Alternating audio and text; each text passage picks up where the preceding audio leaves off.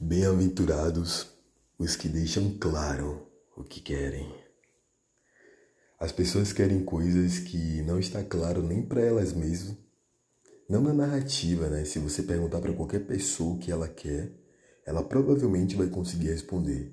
Mas será que as atitudes dela representam o que elas responderam? Bem-aventurados que deixam claro o que querem não só em palavras, orações, mas em atitudes. O que você quer? Já parou para pensar dessa forma?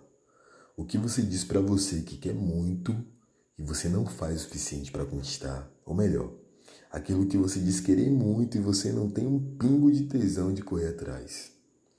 Eu trouxe dois pontos que para mim são coisas que precisam conversar entre si.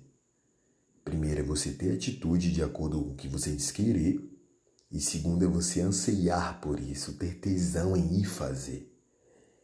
Eu conheço muita gente que diz que quer ser isso, ser aquilo, mas quando vai estudar, quando precisa treinar, quando precisa fazer algo, não quer, não sente tesão, procrastina. Será que quer mesmo? Ah, eu quero. Imagine se nem você mesmo consegue discernir entre suas atitudes e emoções que você quer. Imagine para as pessoas para o universo. Deus olha para você e deve falar assim: Oxe, que é isso aí? Você não disse que queria? Bença.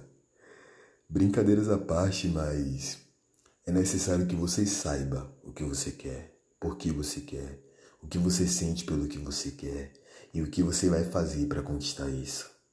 Porque muito mais importante que a conquista será o processo.